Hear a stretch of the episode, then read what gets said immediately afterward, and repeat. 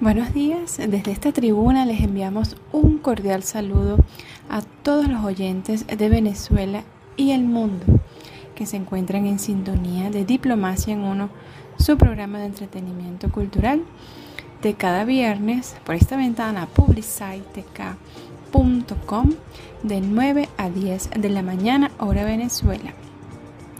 Estamos con ustedes a través de la radio vía streaming, Radio Extreme. Esperamos que tengan un día de provecho. Recordamos que cada mañana es una oportunidad de avanzar en la conquista de nuestras metas. Incluso esos días que aparecen un poco grises también nos permiten ver las cosas desde otra perspectiva. En la producción y conducción de este espacio, Alicia Oscategui y quien les habla, Ana Karenina Zambrano. Los invitamos a compartir con nosotros estos próximos 60 minutos. Hoy tenemos una entrevista realmente alentadora que habla de la vocación, de la oportunidad que tenemos cada uno de nosotros de iniciar una nueva vida, una nueva forma de hacer las cosas que todos y cada uno de nosotros somos importantes en la comunidad donde vivimos. Vamos a compartir notas deportivas, también en la música, expresiones del portugués, el fado, que nos ha acompañado en otras oportunidades, y grupos nuevos, relativamente nuevos también, del reggae francés o en francés. Y el bolero y la salsa, que tampoco nos abandona tenemos esa conjunción de temas, esa variedad de propuestas para ustedes la mañana de hoy. Y vamos a comenzar a compartir el interesante contenido que tenemos para ustedes. Hoy con una nota dentro de la sección Misceláneos Culturales dedicada al deportista Arnoldo de Bonis. Tal vez algunos de quienes nos escuchan lo recuerdan. Arnoldo Vicente de Bonis Romero Natural de Maracaibo, creció en una familia amante de la disciplina deportiva. Tiene el honor de haber logrado la primera medalla olímpica para Venezuela. Bronce en salto triple en Helsinki 1952, con un registro de 15,52 metros. Residía con su familia en Bachaquero, cuando su hermano mayor, Juan, que trabajaba en la compañía petrolera Shell, fue transferido a la Concepción, el grupo se mudó con él. Fue en esta localidad, sede del estado Canaima, donde se celebraban los Juegos Shell, oportunidad que sirvió de puente para Arnoldo para relacionarse con atletas de prestigio. Y ya en 1948 participó en los Juegos Shell siendo elegido el mejor atleta de la competencia. También ese año representó al estado Zulia en los primeros Juegos Atléticos Nacionales. A los 18 años ingresó a la selección venezolana de atletismo. Debutó a nivel internacional en un torneo efectuado en Guayaquil en 1950. Allí ganó la medalla de oro. Al siguiente año consiguió la medalla de oro en salto triple en los Juegos Bolivarianos de Caracas, logrando su mejor marca hasta ese momento. Y gracias a ese triunfo fue llamado al equipo que se estaba preparando para representar al país en los Juegos Olímpicos de Helsinki. La competencia de salto triple de los Juegos Olímpicos de Helsinki se efectuó un 23 de julio de 1952. En la fase eliminatoria, Devonish fue incluido en el grupo A. Obtuvo el segundo mejor registro global de la fase eliminatoria, lo cual le permitió clasificar cómodamente a la ronda definitiva. En la fase final se adjudicó la medalla de bronce en su segundo intento. Esta fue la primera presea olímpica de la historia deportiva de Venezuela. Regresar a Venezuela, como era lógico, este maracucho fue recibido como un héroe nacional, Recordamos que estamos hablando de la Venezuela de Marcos Pérez Jiménez. No solamente se desempeñó como deportista, sino que también trabajó por el deporte venezolano desde el ámbito administrativo. De hecho, a mediados de los 90 ejerció el cargo de presidente del Instituto Nacional de Deportes. También organizó varias ediciones de los Juegos Deportivos Nacionales de Venezuela, los Juegos Bolivarianos, los Juegos Centroamericanos y del Caribe, los Juegos Suramericanos y los Juegos Panamericanos. Entre otras hazañas, fue fundador del Colegio de Entrenadores Deportivos de Venezuela. Cerramos esta nota deportiva y vamos a escuchar este tema en la voz extraordinaria de Natalia Lafourcade, Alma Mía. Bellísima.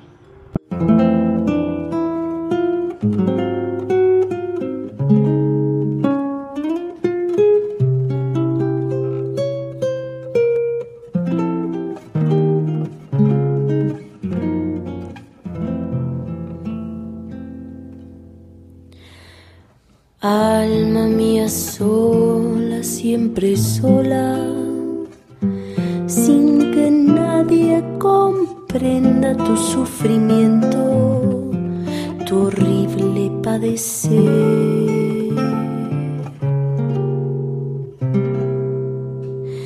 Fingiendo una existencia siempre llena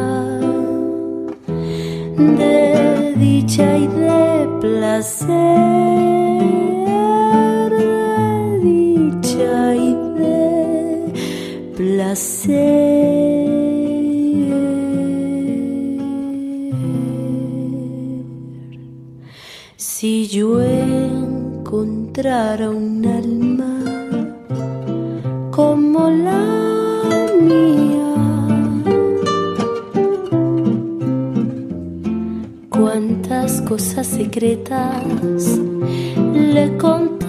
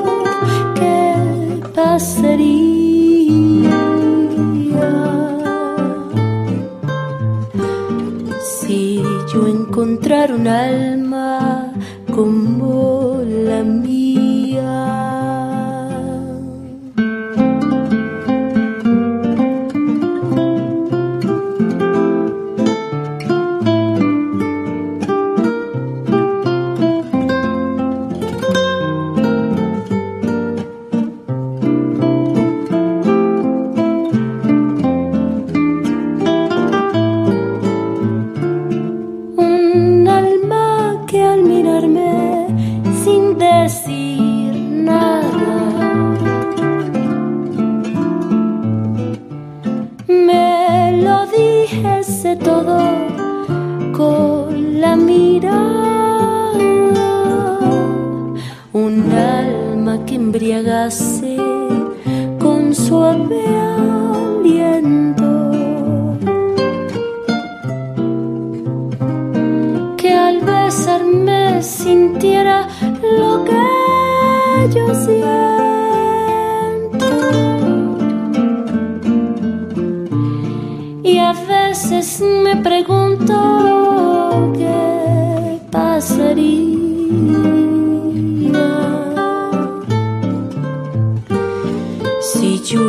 encontrar un alma. Si yo encontrara un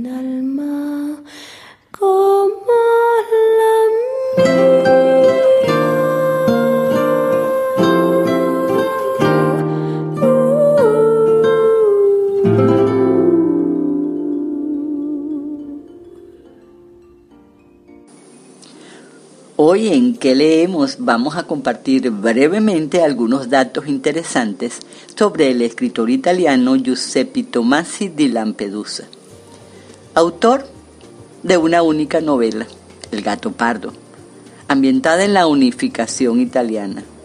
El gatopardismo o el adjetivo lampedusiano ha pasado a definir el cinismo con el que los partidarios del antiguo régimen se amoldaron al triunfo inevitable de la revolución en Italia, usándolo en su propio beneficio. Posición acuñada en una frase lapidaria, que todo cambie para que todo siga igual. Giuseppe Tomase, príncipe de Lampedusa y duque de Palma di Montecharo, nació en Palermo. Su título proviene de la isla de Lampedusa. Lampedusa era un lugar de desembarco y una base marítima para los antiguos fenicios, griegos, romanos y bereberes. Desde comienzos de la década del 2000, Lampedusa, el territorio europeo más cercano a Libia, se ha convertido en un punto central de tránsito irregular de migrantes desde África, el Medio Oriente y Asia, que quieren entrar a Europa. Numerosos inmigrantes pagan a traficantes ilegales de personas en Libia para que les ayuden a llegar en bote a Lampedusa. A su llegada la mayoría son transferidos a centros de recepción en Italia continental, en la bota italiana. El documental italiano Far at Sea documentó parte de esta crisis de inmigrantes y de hecho se filmó enteramente en la isla entre el año 2014 y 2015. Además este documental fue nominado a los premios Oscars en el año 2017 y ganó el Festival de Cine de Berlín. Su novela El gato pardo no fue publicada hasta un año después de su muerte, hecho ocurrido un 23 de julio de 1957. La novela obtuvo el premio Estrella, el más importante de narrativa en Italia, y en 1960 llevaba más de 50 ediciones y era el primer superventas italiano. Tancredi, uno de los personajes principales de la obra, declara a su tío Fabricio la conocida frase, si queremos que todo siga como está, necesitamos que todo cambie. Esta frase simboliza la capacidad de los sicilianos para adaptarse a lo largo de la historia a los distintos gobernantes de la isla, pero también la intención de la aristocracia de aceptar la revolución unificadora para poder conservar su influencia y poder. El gatopardismo o lampedusiano es, en ciencias políticas, el cambiar todo para que nada cambie. Paradoja expuesta por Giuseppe Tomasi di Lampedusa, que en 1896-1957. La cita original expresa la siguiente contradicción aparente. Si queremos que todo cambie como está, es necesario que todo cambie. Y ahora, ¿qué sucederá? Va. Tratativas pespunteadas de tiroteos inocuos y después todo será igual pese a que todo habrá cambiado. Una de esas batallas que se libran para que todo siga como está. Sobre esto vamos a escuchar un material que se encuentra colgado en el canal de YouTube de Educación TV.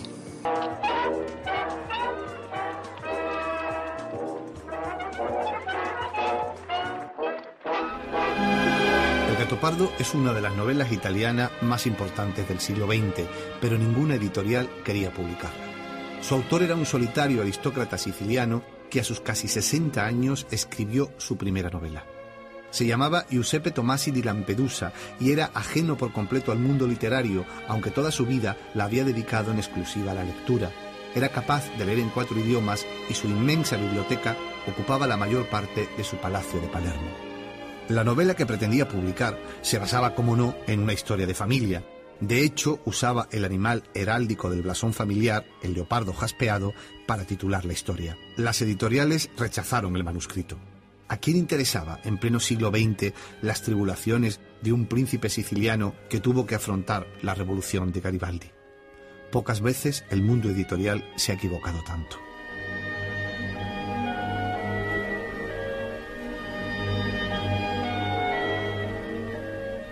Soy un exponente de la vieja clase, fatalmente comprometido con el pasado régimen, al que estoy ligado por vínculos de descendencia y defecto. La mía es una generación desgraciada, a caballo entre dos mundos, sin encajar en ninguno. El gato pardo no es una novela histórica, tampoco es una historia de saga familiar. Hay una frase que ha reducido el significado del libro usándola como ejemplo del cinismo de los poderosos para continuar con sus privilegios. Si queremos que todo siga como está, es necesario que todo cambie. Lampedusa escribió una novela llena de significados en su apariencia anacrónica. El gato pardo es, entre otras cosas, una reflexión sobre la muerte, sobre el fin de las cosas y sobre lo poco que somos en la vida. Solo tenemos derecho a odiar lo que es eterno, dice Fabricio, el príncipe de Salina, protagonista de la obra. En 1958, muerto ya Lampedusa, El gato pardo fue por fin publicada y se convirtió en uno de los grandes bestsellers de la época, reconocida enseguida como una de las grandes novelas del siglo XX. A los pocos años, el también aristócrata director de cine Luchino Visconti llevó a cabo una magnífica adaptación al cine.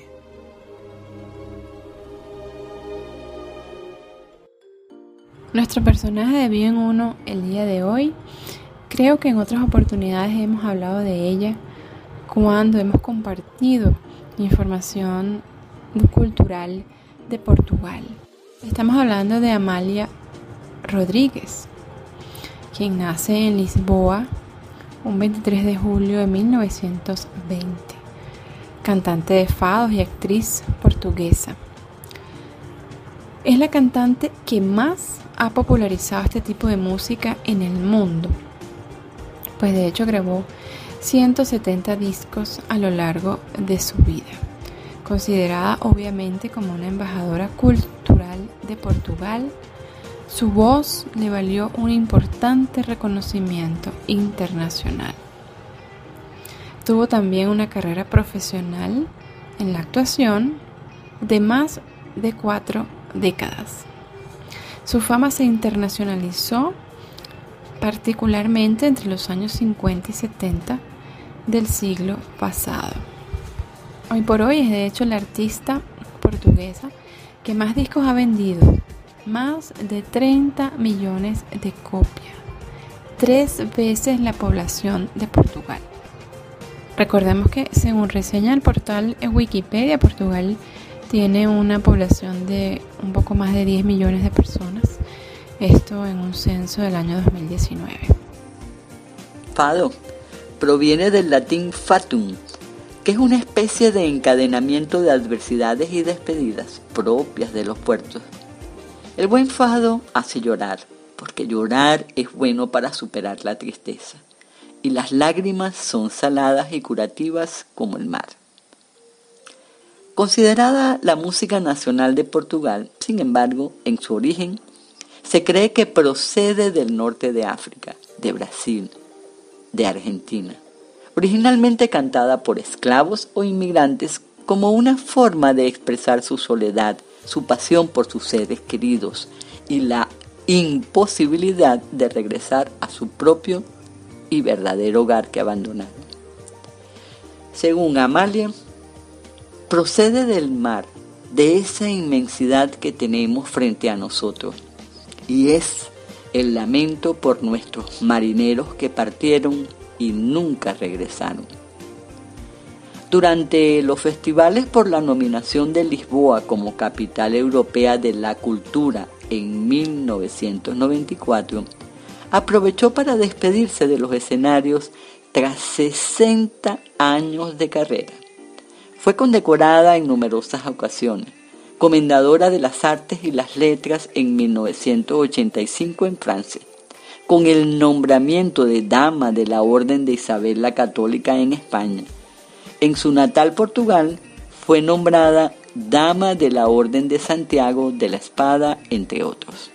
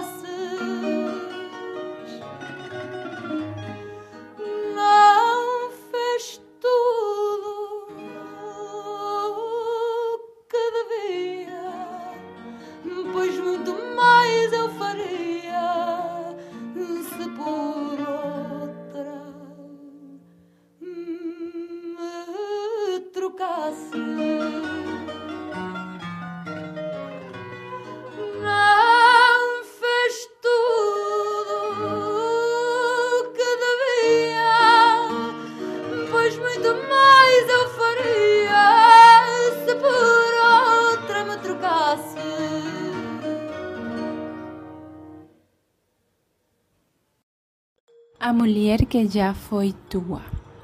Este tema interpretado por Amalia Rodríguez. Algo así como La mujer que ya fue tuya. Y así damos paso a nuestra sección El ser humano y su creatividad, que hoy viene con una entrevista realmente inspiradora también, porque vamos a conocer a fondo un proyecto que se desarrolla en Costa Rica que tiene como objetivo la reinserción social de privados de libertad de una cárcel que está ubicada en la zona de, Cartago, en Costa Rica. Desarrollado por la Fundación TU, el programa Human Hub y la familia Vargas Muñoz presentan FBM Bags. Vamos a dejar que, que sean ellos quienes nos expongan el detalle de este proyecto. Un saludo a todos los que nos escuchan. Mi nombre es María Lourdes Muñoz y junto con mi esposo Roberto Vargas tenemos eh, un emprendimiento familiar que se llama FPM, el cual surge en el 2017 eh, con la idea de vender bueno, otro tipo de productos en ese momento en Amazon Estados Unidos. Por eso el nombre está en inglés y las iniciales son FVM, que significa Familia Vargas Muñoz, que es nuestra familia precisamente. A finales del 2019, la Fundación TO, que es la que desarrolla el programa en la cárcel de hombres de Cartago, eh, que es conocida como Cocorí, pero que en realidad se llama Jorge de Bravo, eh, conoce sobre nuestro emprendimiento y nos contacta para hablar sobre la posibilidad de exportar los bolsos y venderlos en Amazon. Por supuesto que desde el inicio nos encantó la idea de ser parte de esto, de llevar bolsos fabricados en Costa Rica por pedos de libertad eh, a, mercados eh, fuera de nuestro país. Y bueno, esto le da completamente un nuevo sentido al proyecto familiar que teníamos y nos ilusionó muchísimo. Una cosa es pues eh, generar ingresos ¿verdad? para la familia, que eso todos lo necesitamos, pero si además de eso podemos participar y ayudar a un proyecto tan lindo, eh, pues mucho, muchísimo mejor, ¿verdad? Porque tiene un impacto social muy importante. Así que bueno, luego de algunos retos que tuvimos que, que pasar y en media pandemia, en el 2020 logramos enviar los primeros bolsos a Amazon y así es como surge FBM Bags. Como consecuencia de la pandemia que afectó muchísimos temas logísticos, tuvimos que dejar de vender los otros productos en Amazon. Pero bueno, estábamos muy agradecidos porque ya habíamos iniciado con los bolsos, con la comercialización de los bolsos en esa plataforma. Así que continuamos vendiéndolos en Amazon Estados Unidos. Al inicio, para Costa Rica no teníamos realmente inventario porque todo estaba pensado para enviarlo fuera, ¿verdad? Pero luego de que algunas personas cercanas acá en el país nos pidieran algunos bolsos, hicimos un pequeño pedido. Luego de, que entregamos esos, eso que nos habían pedido, eh, nos quedaron unas pocas unidades, creo que fueron como siete. Y como en noviembre del año pasado, eh, pues nos entramos de una pequeña feria para emprendedores que iba a haber y entonces decidimos participar, bueno, con los bolsos que nos habían quedado y con otros productos más. Bueno, los bolsos se vendieron rapidísimo, tanto que tuvimos que levantar una lista, ¿verdad? Con esas personas que estaban dispuestas a, esperar unos 15 o 22 días para que les entregáramos sus bolsos. Y así empezamos en el país. En diciembre se vendieron muchísimas eh, unidades gracias al de boca en boca y a personas cercanas también que se han sumado a ser ese brazo comercial de este hermoso proyecto. También en diciembre nos unimos a la tienda Aldea Colectiva en Plaza Vía San Juan, Entre Ríos, que reúne a varios emprendedores. Ese fue nuestro primer punto de venta, bueno, y ahí seguimos también, y muy agradecidos con ellos por recibirnos. En febrero de este año se nos presentó la oportunidad de participar en la Feria Zona Verano Pyme en Multiplaza Escazú, y estuvimos ahí hasta mayo, cuando ya la feria terminó. Gracias a esto conocimos sobre el proyecto Mercado 83, que también es una tienda que reúne emprendedores y quisimos ser parte de él. Mercado 83 ya está en Multiplaza Escazú, en el primer nivel, diagonal a la tienda Forever 21. Ahí nos pueden encontrar. Y en agosto próximo abrirá otra tienda en Plaza Lincoln. Los esperamos también ahí. Excelente recorrido por el surgimiento de un emprendimiento familiar que tiene un loable propósito. El solo hecho de creer que las personas pueden tener otra oportunidad en la vida para hacer cosas más positivas para sí mismo y por sus seres queridos ya es una nota fuerte, a la cual con gusto le hacemos eco. Cuando la gente nos felicita por el proyecto que hacemos, pues les agradecemos mucho, pero siempre nos gusta aclarar que los créditos son de la Fundación TO con su proyecto Human Hope. Nosotros solo somos un brazo comercial. Nos sentimos afortunados de que se nos presentara la oportunidad de ser parte de un programa social que ha tenido tanto éxito. Han pasado más de 400 personas por el programa y ninguno ha reincidido en la cárcel cuando las estadísticas mundiales nos indican que más del 80% de los privados de libertad reinciden. El programa de la Fundación TO es un programa integral que más allá de enseñar un oficio, en este caso en la cárcel de Cartago es el de fabricar bolsos, pero podría ser cualquier otro oficio, lo que busca es desarrollar en la persona habilidades y virtudes que le permitan una reinserción real en la sociedad. Ellos son responsables de los materiales, del tiempo, de la calidad de fabricación, deben compartir sus conocimientos con otros, tienen que desarrollar un compañerismo. Eh, por supuesto que tanto en el módulo donde ellos eh, están la mayor cantidad de tiempo y en el taller, no se puede perder nada. En fin, eh, ellos tienen que vivir una convivencia muy sana.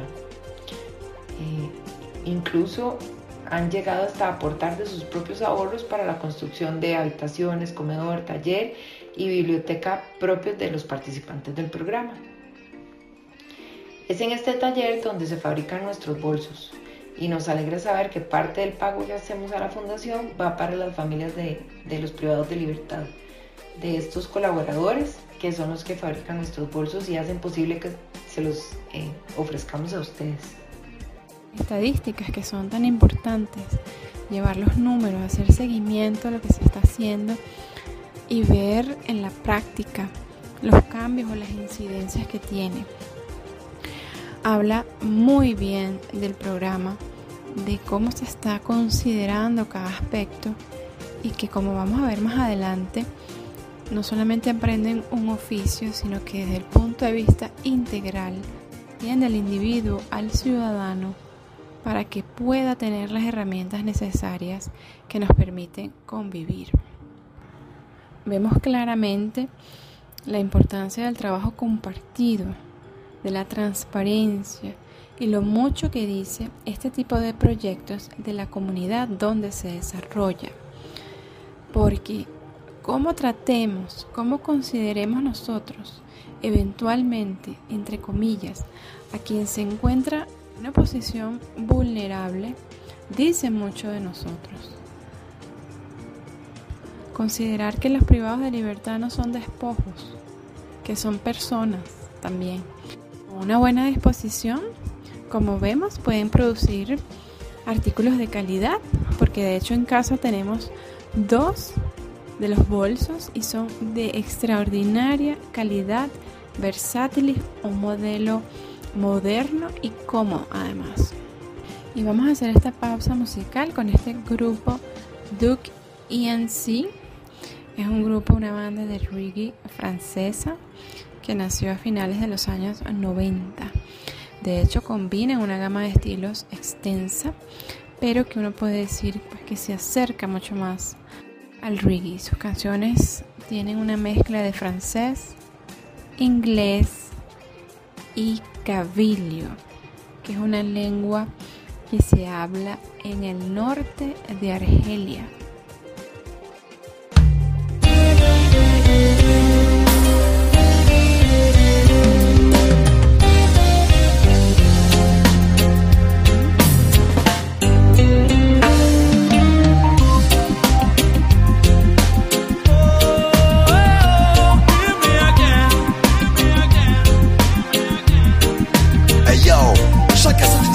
pour tous la même nation.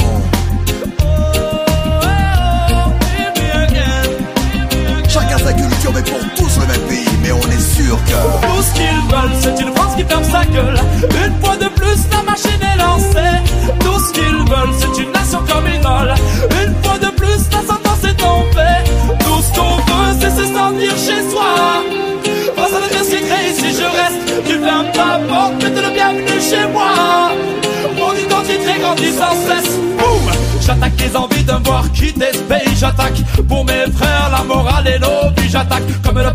j'attaque mensonge et mépris, j'attaque et dans ton tact une putain d'ironie. J'traque ton discours, j'traque ton air fier, j'traque tous tes hommes quand ils renvoient les charters. Même les plus tranquilles deviennent vénères en temps de guerre. Give me the fire, hey oh, give me the fire, hey oh Lord. immigré, tout ce qu'on fait, nos parents nous donnent le droit de ne pas douter de ce que l'on est, de ce Les valeurs se perdent, aucun île ne les ramènera. Mes couleurs au drapeau car trois ne suffisent pas. On ne choisit pas où on n'est pas toujours où on va. Frères sans papier donnant leur au moins le choix. On trie même les hommes, certains deviennent des proies. On crée des lois pour ça.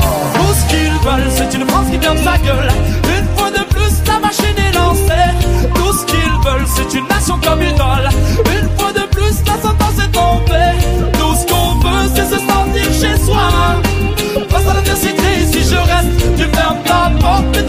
de chez moi. Mon identité grandit sans cesse.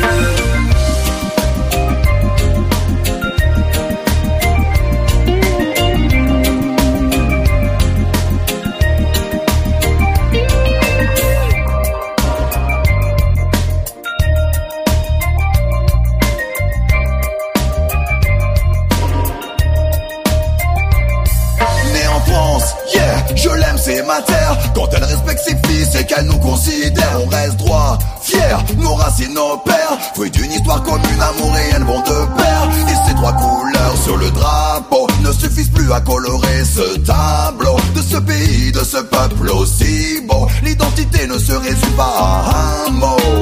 C'est pour faire nos pères quitter au fur leur terre, changer d'hémisphère, car à tous c'est cette terre l'adaptation à cette nation. C'est fait à la sueur de leur front. Ici gaguer une galère pour trouver des repères. Un climat délétère, aujourd'hui plus qu'hier. Tant de questions, de confusion. Être français n'est pas qu'une décision. Tout ce qu'ils veulent, c'est une France qui ferme sa gueule.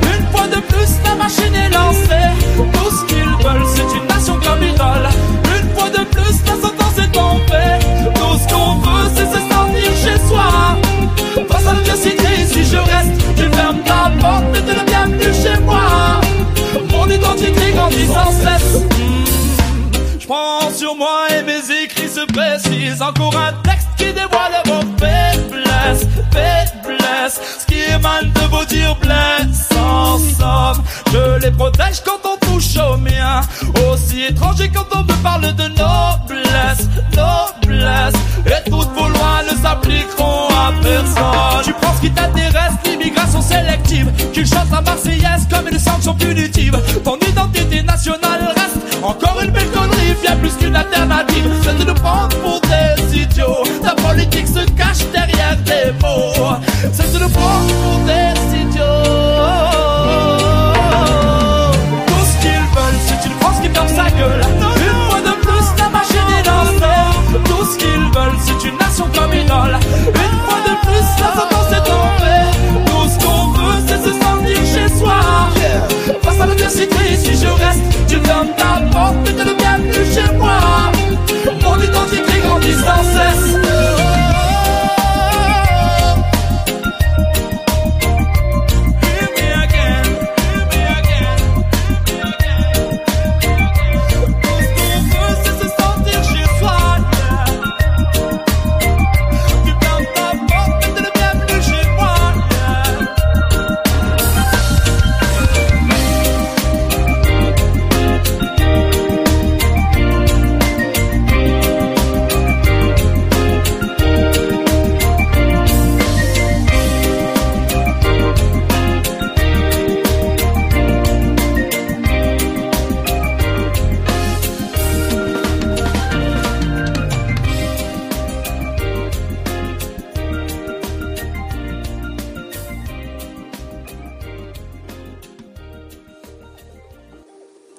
Estamos con ustedes por publiciteca.com en su programa de cada viernes de 9 a 10 de la mañana, hora Venezuela, con reposición los lunes de 9 a 10 de la noche.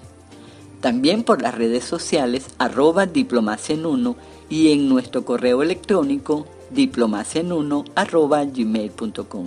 Recuerden, diplomacia en uno, todo en letras. En este momento compartiendo en la sección El ser humano y su creatividad la experiencia de este proyecto genial de emprendimiento social que involucra a la familia Vargas Muñoz junto con la Fundación TO, con su programa Human Hope, quienes de forma exitosa han logrado la reinserción social de al menos 400 privados de libertad en Costa Rica. Vamos a seguir conociendo más de primera mano sobre este trabajo que constituye una fiel representación en la posibilidad que tenemos los seres humanos de reinventarnos. Bueno, una anécdota. Creo que no podemos dejar de mencionar la anécdota original donde todo comenzó, que fue con un asalto. Eh, una noche en el año 91, un joven de 20 años encañonó a uno de los fundadores, los que iniciaron con la Fundación TO en su casa. El muchacho al disparar estaba drogado y nervioso y no logró impactar al, al señor. El día del juicio, al darse cuenta el fundador o el cofundador de la realidad de vida del acusado, sin comida, trabajo ni familia, eh, decidió levantar la demanda con la única condición de que el joven cambiara su vida y le ofreció los medios para lograrlo. Un trabajo estable, bien remunerado y la oportunidad de transformarse. Hoy es uno de sus mejores amigos, nunca volvió a delinquir y tiene un hijo graduado en la universidad que lleva su nombre. Lo que este joven necesitaba era alguien que creyera en él, que le tendiera la mano y le ayudara a salir adelante. Y por eso crearon la Fundación TO con su programa Human Hope en la cárcel de Cartago. Excelente, y así vemos lo que hemos dicho, la práctica, lo que significa la intervención de la Fundación TU en el desarrollo, el desempeño de las personas que participan de este programa Human Hope y que a la vez se ven beneficiados por todo el trabajo que la familia Vargas Muñoz desarrolla con la proyección de la marca FBM Bags. Vamos a escuchar otra anécdota que también nos va a dar cuenta de cómo esto es una absoluta realidad. Y bueno, tuvimos la oportunidad de hablar con Herminio, así lo llamaremos en esta ocasión, eh, quien estuvo casi 14 años en la cárcel, de los cuales los últimos 3 o 4 eh, participó del programa. Eh, él pues tenía una función dentro de la cárcel originalmente donde no era remunerado. Y pues cuando se abrió el taller del, programa de la Fundación TO, él pues, mostró interés en ingresar y logró que, fuera eh, contratado en el taller, eh, justamente porque vio que podía ayudar a su familia generando algún tipo de ingreso desde la cárcel y también porque vio el potencial del programa para ayudarlo a él a reinsertarse mejor en la sociedad una vez que estuviera fuera. Eh, rápidamente pues estuvo tuvo un periodo de conocer sobre el taller y todo, y luego llegó a administrar el taller. Eh, una de las cosas que él nos comentaba fue lo importante que fue para él dejar de ser una carga para su familia y que podía aportarles algo, entregarles algo de dinero cuando lo visitaban.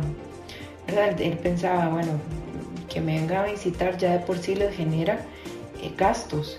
Entonces eh, se empezó a sentir muy bien de ver que cuando lo llegaban a visitar, él podía entregarles parte de, los ingresos que generaba. Luego, bueno, él, él, nos comentaba que él realmente pues fue un error que cometió en su vida, eh, pero que él antes de entrar a la cárcel pues era una persona que tenía su trabajo y era el sustento de su familia.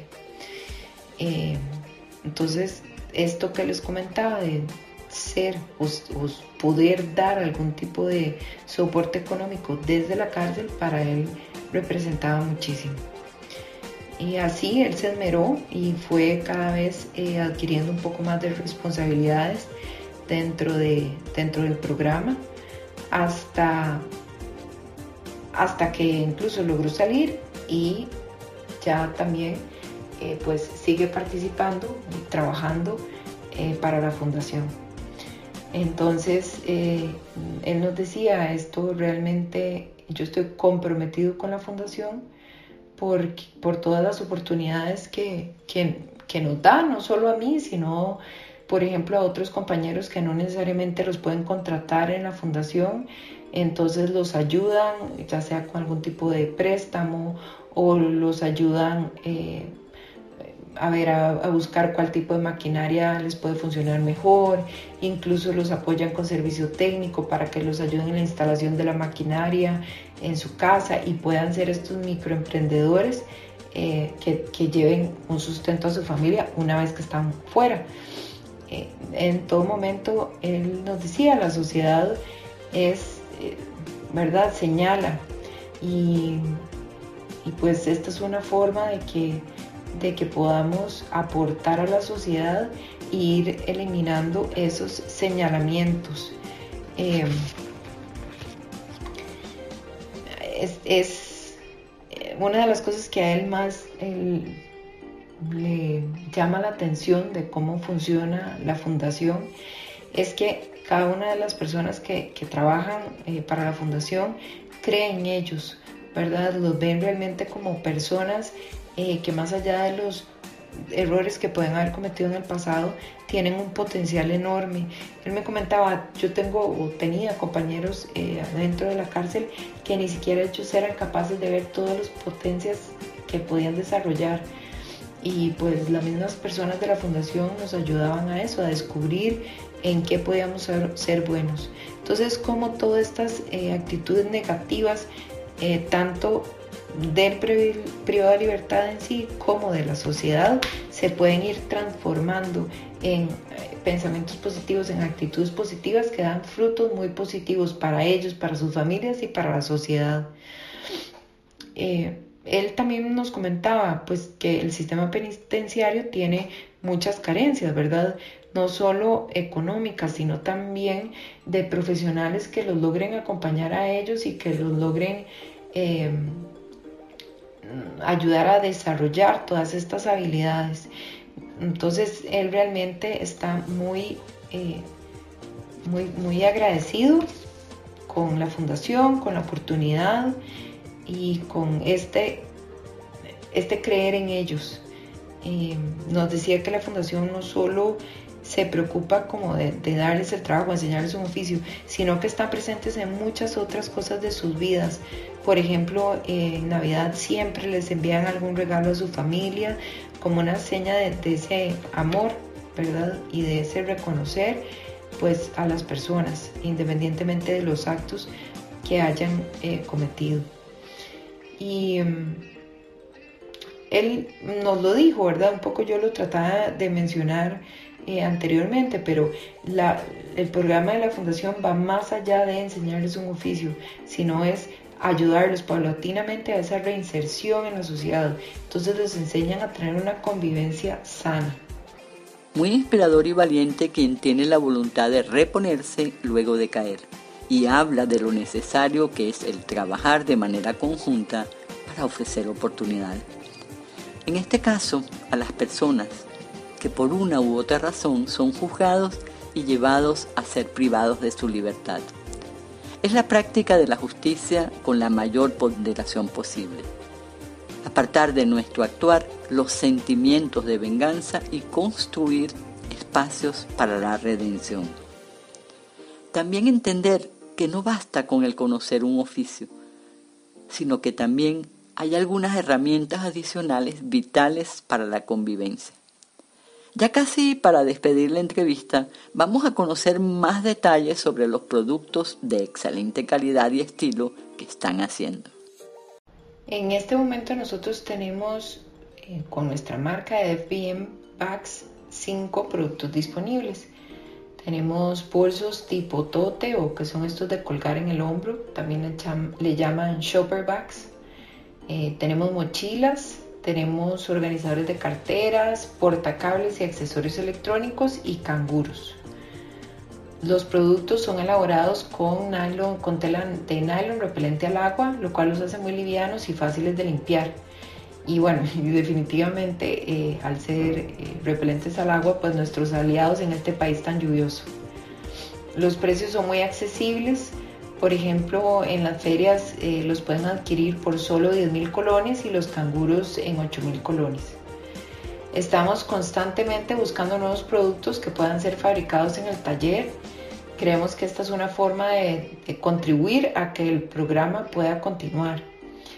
Las ideas para los nuevos productos surgen no solo de lo que nosotros vemos como carencia en el mercado nacional, sino también de comentarios que nos dan los mismos clientes recomendaciones. Así que los invitamos a que nos busquen en Facebook e Instagram como FBM Bags, F-V-M B-A-G-S, y nos escriban y nos cuenten qué producto necesitan.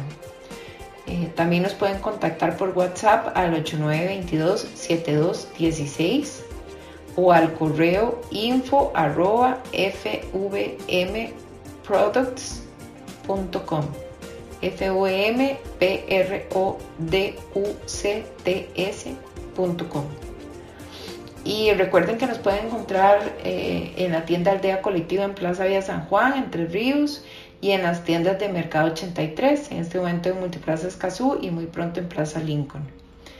Gracias a todos los que nos han apoyado, a, los clientes, a los clientes que regresan, eso nos encanta, los que nos comparten eh, cuando nos visitan en las ferias o por redes sociales y nos cuentan los felices que están con el producto. Así que bueno, estamos a su disposición y ojalá se animen, eh, pues porque con cada compra eh, ayudamos también a este proyecto tan lindo de la Fundación TU. Excelente, muchísimas gracias a doña María Lourdes Muñoz, quien en representación de la marca FBM Bags compartió con nosotros todo este interesante material también representando a la Fundación TUP con su programa Human Hope y a todas las personas, estos ciudadanos que están, que forman parte de este programa de reinserción social. Son, como dijo Alicia, inspiradores y son valientes. Vamos a cambiar un poquito el ritmo de la música y escuchar a Frankie Ruiz con un tema emblemático, Mi libertad.